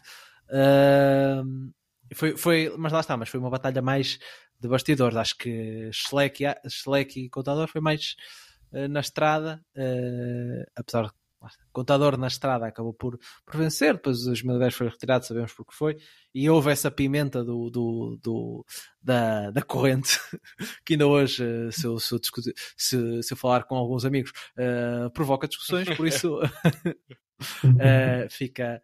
Acho que, acho que, ao contrário do que disseste, Henrique, acho que não ser que alguma coisa de muito extraordinária aconteça, que não vai haver nada de. Uh, nenhuma grande polémica entre, entre eles dois. Eles parecem. Pois é, isso estava a dizer. O Vingard e o Pogacar, muito. tipos muito. cabeça no sítio. Aliás, o, o Pogacar é tipo. Pogacar é o gajo popular da escola, porque ele dá-se ele dá-se bem com, com, com toda a gente. Aquele tipo e que mesmo é, quando perdeu, manteve a postura, é, que é uma coisa às vezes quando se está a ganhar. E, é, sim, sim, sim. É mais fácil ter essa abordagem. É mais fácil. Não, ele é o tipo, ele é o tipo popular da escola. Então, da qual deles era mais provável de atacar quando o outro soltasse a corrente? Hum, não, não sei, não sei, não sei, não sei. acho, acho pouco. Não estou a ver nenhuma. Eu acho que nenhum uh, fazia, mas eu, não foi essa a pergunta que eu fiz. É... Qual é que era mais provável? Pá, eu acho que. Eu também não me quero, mas eu acho que. Agora no lugar do, do contador também. Não, no lugar do, do, do contador, tu quando estás atrás, quando tens aquela. aquela quando sentes a pressão tu, tu, dizes, tu dizes que não viste nada. Eu não vi, eu não vi. Eu já, já ia atacar ali, eu não vi, eu não vi nada. Uh, acho, pá, acho que o Pogacar não, não fazia muito isso. Acho que é mais rápido acontecia com o Vingar. Ricardo, queres também dar resposta a esta, a esta difícil pergunta? Não sei, não sei. Acho que nenhum dos dois tem o espírito competitivo. Tem essa, tem essa, tem essa aura. Tem. É. Acho, que, acho que o contador tem tinha aquela. Também, também porque sofreu na pele com o Armstrong e essa coisa toda. E criou ali um espírito competitivo né? que, que mais, não havia muitos no ciclismo na altura. Então, agora não vou dizer o outro, eu vou dizer que é para o Gachar. mas, mas, acho, acho que, mas acho que é, chegámos à conclusão que nenhum deles tem o perfil que, uh... propositadamente nenhum deles tinha esse perfil. Sim. Nós, ano passado, inclusive, tivemos um, um momento até de, de vingar de esperar depois da queda, mas isso também, taticamente, podia-lhe ser benéfico, por isso não é por aí. Ele já tinha o tour mais ou menos controlado. É. Acho que também não é muito. São situações, são situações diferentes. completamente diferentes. Uh, como sempre, vamos fazer aqui a nossa secção de, de hot takes para a segunda semana, ou pelo menos para o que resta da, da volta à França um ou dois dos que fizemos na antevisão do Tour já foram por água abaixo, por isso também temos aqui algumas oportunidades para nos, para nos redimirmos. E vamos começar pelo, pelo David. Eu não sei se é muito um. Olha, um que isso costuma dar sempre polémica. Hoje não estão cá os principais intervenientes da polémica do que é que é ou não um hot take. Não, porque isto, na antevisão, quando eu disse que o Carlos Rodrigues era o meu candidato a terceiro, era um hot take, porque ninguém apostava nele. Uh, agora parece que já, que já não é tanto, mas uh, eu quero reforçar essa posição que disse na, na antevisão do, do Tour lá no PCMcast, Carlos Rodrigues para terceiro, até para, para validar a minha, a minha opinião da altura. Uh, mas não sei, não sei muito bem o que dizer. Eu vou apostar num, num vencedor de etapa para talvez para, para, esta, uh, para esta segunda semana. Uh, para ser uma coisa, uma coisa Sim, diferente. Eu ia te dizer, vou dizer que, essa, que essa o... do Carlos Rodrigues só passava porque eras convidado. Agora, agora, agora, convidado, agora é fácil. Não, não agora é fácil, não é? Agora é fácil, mas há Sim, duas semanas não era quando que, eu disse. Que antecipaste antes do, que... do resto da malta. Sim, Exato. eu acho que antes eu vou do dizer tour, que o... tour era um hot take, ou pelo menos perto disso. Sim. Eu vou dizer que o Skelmos vai ganhar uma etapa durante esta, esta semana. Não sei se conta como, como hot take. Isto, mas isto é convidados conta tudo. É isso já. Baixo. Ricardo. Não, mas uh, sim, Skelmos é ao ataque não, não me surpreende, mas penso que ele nunca ganhou numa grande volta. Penso não, nunca ganhou. Por isso também seria, nunca dado ganhou. que os objetivos da geral dele acabaram por sair, uh, por sair furados, a, até ver, uh, seria uma boa maneira de salvar o, o seu tour. O tour. Ricardo, Então eu vou num vencedor de etapa. Eu digo que o Clement Berthet vai ganhar no Gran. Pronto, para tu veres o nível, David, estás a perceber como é que esta malta trabalha? Mas ó, o Clement Berthet, tem- eh, nós falamos em tem sido um dos nomes mais eh, surpreendentes da. Ele naquela na etapa, na etapa 5, em que o Galo Uhum. esteve em fuga, ele trabalhou bem para, para, hoje faz para o. Félix Galo. E, exato, e hoje também fez uma. E ele está ali no, no top 20 da geral, se não me engano. É capaz, 21 não primeiro, 21 primeiro. Estava quase. Está à entrada, está à entrada. Uh, o meu hot take é para contrariar o que o Ricardo já disse anteriormente nesta, neste, neste episódio. Landismo vive. Mikel Landa vai, vai vencer uma etapa, vai recuperar tempo na geral e ainda vai fechar top 5 no fim de- com o fim desta semana e com a terceira semana. Mikel Landa vai recuperar e, e vai voltar a fazer sonhar os landistas. Se acabar em quarto é perfeito, não é? Mas não sabemos se dará para tanto. Uh, mas pronto. Uh, tentei. Eu, Acho que todos aceitamos isso como um hot Claro que sim. Eu, eu, eu não, não- eu tenho que dar o exemplo. Eu Isso. gosto de criticar os É um hot dos outros, tenho que dar o exemplo. Mas é um quentíssimo esse.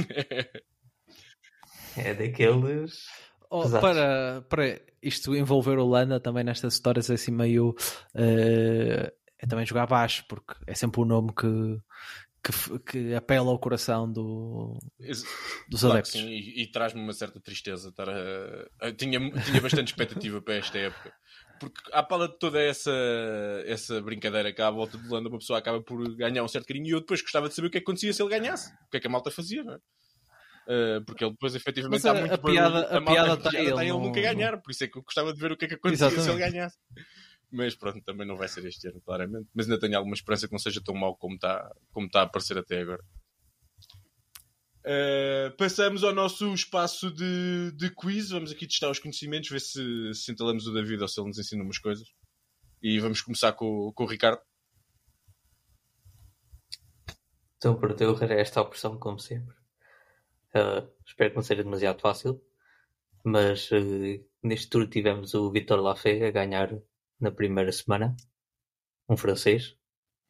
E a minha pergunta era quem é que foi o último francês, francês a ganhar na primeira semana sem ser Alain Ei, eu Philippe? já estava aqui lançadíssimo.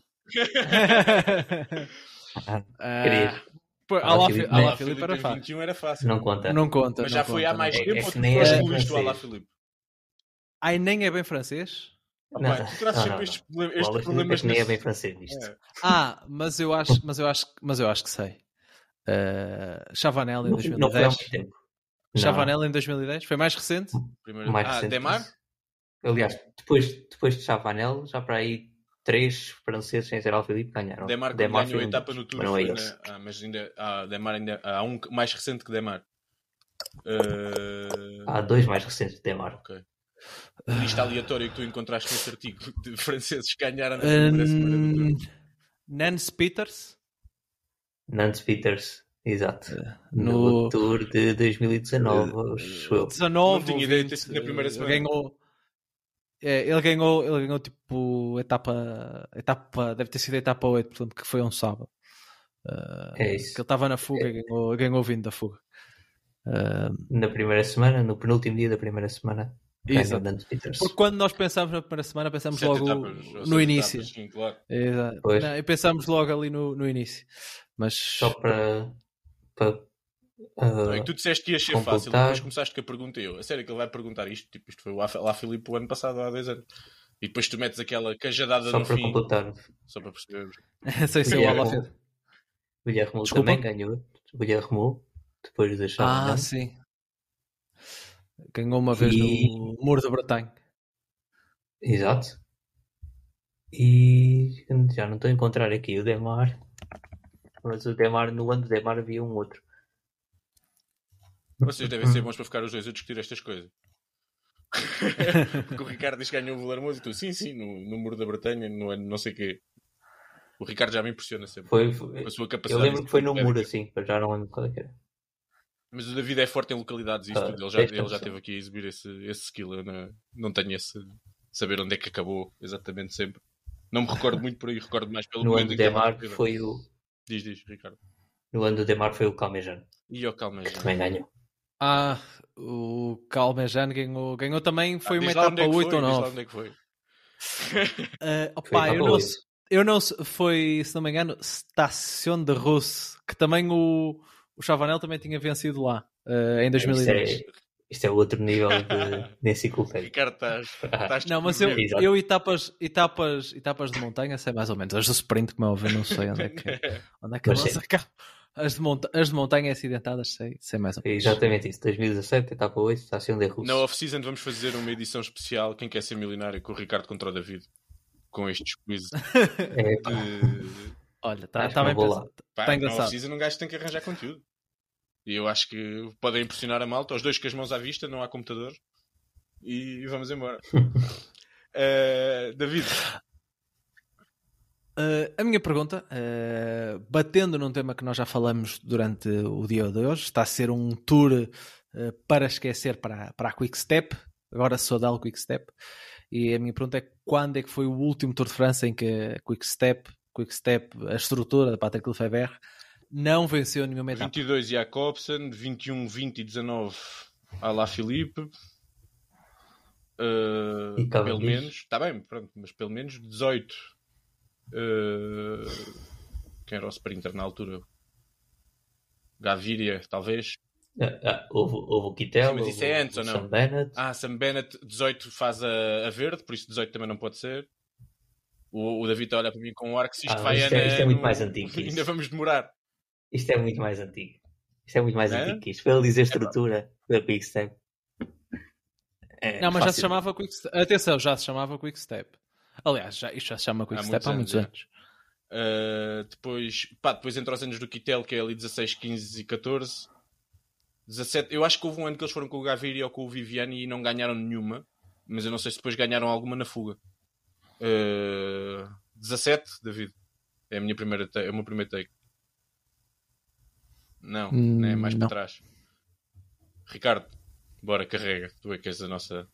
Tens que vir a nossa representação. Ah, não sei, eu sei. Também houve o Tom Boonen, portanto, mais para o início de 2010 também não, não deve ter sido. Ah, eu não faço a mínima ideia. Em que estás? Foi. Vocês estão ali no meio. Foi em 2012. Uh, nesse ano não, não venceu. Depois eles foram vencendo com. Venceram com Trentin, venceram com Cavendish, venceram com Kittel, com, com Viviani, uh, também com, com Alaphilippe, como disseram várias vezes. Mas uh, no ano de 2012 eles não conseguiram nenhuma etapa. E aliás, 2012 e curiosamente em 2011 também, também não venceram nenhuma. Era uma altura que eles estavam um bocadinho mais em, mais em baixa. Uh, Que, equipa, que equipa é que tinham nesses, nesse ano? Em 2012? 2011, 2011 a equipa deles era hum, mesmo assim mais uh, fraquita. Eles levaram, uh, deixa-me ver, uh, se eu encontro aqui rápido, mas sei que, por exemplo, não levaram o, o Bunan. Eles levaram Chabanel, levaram Bunan, mas desistiu. Uh, Chiolek, Kevin De Vert, Dries Devanins, Eddie Engels, Jerome Pinot, Gert Stigmans e Nicky Terpstra não venceram uh, com, com nenhum deles, até porque o Bunan uh, abandonou. O, Chava, o Chavanel em 2010 tinha, tinha vencido duas etapas e até uh, vestiu de, de amarelo, mas depois não, não conseguiu repetir o feito em, em 2011 e em 2012 uh, eles nessa altura já foi o primeiro ano em que eles eram Omega Pharma Quick Step e até tinham tido uma primavera onde o Bunan tinha, tinha vencido tudo, mas eles foram sem Bunan, levaram Leifheimer, Chavanel, Kevin De Vert, Dries Evanins, Bert Grasch, Tony Martin, Jerome Pinot, Martin Velitz e Peter Velitz também não venceram nenhuma etapa. O Tony Martin também, eh, na altura que era um dos melhores contrarrelogistas, também desistiu cedo, se bem que naquela altura ele andava a perder todos para, para o Bradley Wiggins, mas foi em 2012, a última vez que eles não venceram nenhuma etapa. Depois eles começaram ali a, a contratar mais, mais sprinters, em 2013 eles já tinham Acaba o, por ter uma menor o, eh, o Cavendish, exato. Em 2013 eles já tinham o, o, eh, o Cavendish e depois aí foi não sempre vendedora. Cavendish, Kittel, depois quando chegou lá Filipe, Tony, Tony Martin também acho que deve ter vencido por aí. Mas pronto, foi, foi nesse ano. Os famosos irmão, irmãos Velitz, que são os verdadeiros campeões eslovacos. Eu tinha, havia um deles que era muito forte no Pro Cycling Manager. Eu adorava numa das versões que eu jogava quando era. Quando Era o Peter Velitz. 80 e tal na, Houve um nas colinas. foi pódio era no- fortíssimo. numa Sim. volta. Foi, foi o Peter. Ahm, Pois. agora. E o Levi Lifeheimer na, na Quickstep. Desculpa, Henrique, mas o Levi Lifeheimer na Quickstep também é uma coisa que eu já não me lembrava. E pronto, assim o David veio aqui para, para nos encostar à parede e já. E nós, e nós desiludimos. Não ordem, alcançámos, não, não, não conseguimos chegar lá. Eh, o- eu tenho aqui o meu quiz, é um bocadinho partido em, em vários, mas tudo à volta do mesmo, do mesmo tema. Eh, este tour avizinha-se bastante, bastante equilibrado. E eu queria vos perguntar, antes de mais, isto depois vai, vai partir em outras perguntas, mas pronto, qual, se vocês sabem, e eu acredito que saibam, qual o tour com menor distância e qual é que foi entre o, primeiro, entre o vencedor e o segundo classificado? Essa todos sabem. Então diz que é para o Ricardo estar a pensar, assim diz já, e parece que nós precisamos muito. É o, famo- o famoso tour de 89 entre Greg LeMond e Laurent Fignon. De- Yeah. O tour de 8 segundos e passa a publicidade. Uh, o PCMcast fez um episódio histórico sobre esse tour, por isso podem ir ao feed do PCMcast. Foi lançado no fim do ano passado, lá em dezembro, uh, onde eu me juntei com o Pedro Fragoso, que também é um ilustre podcaster da praça, e, e relembramos esse, esse, esse tour. Uh, aliás, aprendi muito sobre, sobre esse tour à conta desse, É, o, uh, desse episódio. é o tour que é ganho num contrarrelógio devido a uma bicicleta completamente nova, não é? Eu não Uh, digo que ele gosta de Sim. polémica, Bici- ele gosta de nova, sangue. Nós- Nós também, nós também desmistificamos um bocadinho esse. esse, Pronto. Queres esse ver essa mito. pergunta respondida? Vais ouvir o, o podcast especial sobre É. essa. Mas Tá- o, tá lá. o contador sueco tem, uma, tem um ano assim muito perto de. Também, Já lá também vamos, com já uma lá diferença vamos, muito pequena. lá vamos. Uh, no total da, Ui. da história da volta à França, tivemos 10 tours decididos por um minuto, por, ou por um minuto ou menos. Cinco deles foram já no século XXI. Quais foram? Contador Schleck, Queres dizer o ano? houve um. Ah, não. 2011. Não, deve ter sido, não, deve ter sido 2010. Porque 2009 o contador ganhou com grande vantagem. Tem que ser 2010. Não, O da corrente. Não? não. Ui, pronto. Sei Deixa-me. que houve um que foi o, o Frumo com o Uran. Deixa só fechar o. tem- Tens razão, mas o do contador foi 2007, 23 segundos sobre o Cada Levels. Ah, o cada Levant. Ok. Cada ok. lente, ok. Quantos, quantos é que tu disseste que foram? Ou seja, dos 10 que, houve, dos 10 que Cinco. há na história do Tour, 5 deles foram já no século XXI. O Ricardo já disse o segundo, que é o volume sobre o Urã, 54 segundos. Uma das edições mais boring ok. da, da Volta à França, em 2017. Então, 2017, então- não? 2017, exatamente. sim. Faltam 3. Dez- 18 não foi. Eu vou arriscar que 19 o Bernal ganhou com menos de um minuto para o. Grant Thomas. Não, Não? não deve ter sido Ok. muito mais, mas, Essas- mas não. É, Há uma do Armstrong, com certeza. Não. sim, não o Armstrong deve ter algum. O Armstrong não, o Armstrong não, deixava. Até não, dava, até- não deixava deixar a luta. Para além de que isso não está nos registros. Até porque. Exato. Exato, até porque ele não ganhou nenhum, não é? então, então, então restam, restam poucos, não é? não, sim, não restam muitos. Ah, Um deles é bastante recente. mas o. Bem, o do ano passado não foi. O Pogacar Roglic. Pogacar Roglic é 59 segundos. Foi por menos? 59 segundos. Ah, ok. Ok. Ele ganhou-lhe muito É, tempo, mas ele já vinha um bocado de trás também. Ou seja, são, eh, três só faltam, só Faltam faltam dois. Eram os nomes que são os nomes menos óbvios. Eu vou, eu vou arriscar, talvez. O, o do Sastre ele ganhou por mais de, de um minuto, acho eu. Eh, não? Não o de Sastre é um deles, exatamente. Ah, Então depois só resta o do Pereira. Exatamente. Está certo.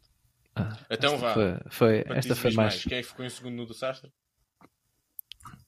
Ah, o foi o Evans Evans. e no do Pereira? Foi o estou com esta confiança toda, malta Landis? está lá em casa só para saberem que eu estou a ver isto no computador. Não, o Landis ficou em primeiro e depois. O Landis ganhou, sim. Sim, sim, sim, sim, mas pronto, dos que conta. Eu acho que foi o, O eu acho que foi o ficado a. A foto do pódio do Pereiro é Landis. Landis, Pereiro, Cloden. Certíssimo. Muito forte. Portanto, o Landis em terceiro. Não, o Landis ganhou e depois passou para o Pereira. O, o- sim, o Pereira passou para primeiro, o Cloden para segundo. Exatamente. E pronto, e assim temos os cinco, Sim, sim, sim. os cinco, as cinco grandes voltas deste, deste século. É engraçado, tem 100 edições. Metade da- das, das decisões por menos do que um minuto foram nos últimos 20 anos. Nem isso, menos nos últimos 16, 17. É, faz um, Faz faz um certo sentido. corridas faz um loucas que eram sentido, antes, não é? pensares. Exatamente, exatamente. Uh, antes de fecharmos a, a pergunta da- das perguntas, já fechámos assim a antevisão ao Tour. David, quem é que ganha o Tour? Uh, continuo a defender vingar. Ricardo. Eu amanhã pergunto outra vez, mas hoje tens que dar uma resposta. Dizes que todos os dias Hoje, muda. hoje eu digo que é o Windley. Hoje eu digo que é o Este Windley. rapaz gosta, gosta mesmo de ser do contra. Eh, eu vou, eu também mantenho a minha, a minha aposta desde o, desde o início do tour e, e vou com, vou com Pogachar. Eh, terminamos assim mais um episódio do podcast Falso Plano, aqui na, na fase especial sobre o tour. Voltaremos para a semana com o rescaldo da, da segunda semana e a antevisão da terceira. Mencionar o nosso blog, onde podem seguir, ver as nossas antevisões às etapas diariamente uh, artigos especiais sobre as grandes voltas. Depois fazemos também o acompanhamento da Cycling Fantasy App e do, do Velo Games, falsoplano.ghost.io, no Twitter, YouTube, Spotify e no Apple uh, Podcasts. Durante o tour vamos continuar a fazer os podcasts semanais e vamos também ter as, as antevisões diárias que podem encontrar nos sítios já, já referidos. Agradecer ao Ricardo, agradecer espe- eh, especialmente ao, ao David a disponibilidade e a simpatia de, de ter vindo aqui connosco. E muito obrigado a todos. Um abraço e até para a semana.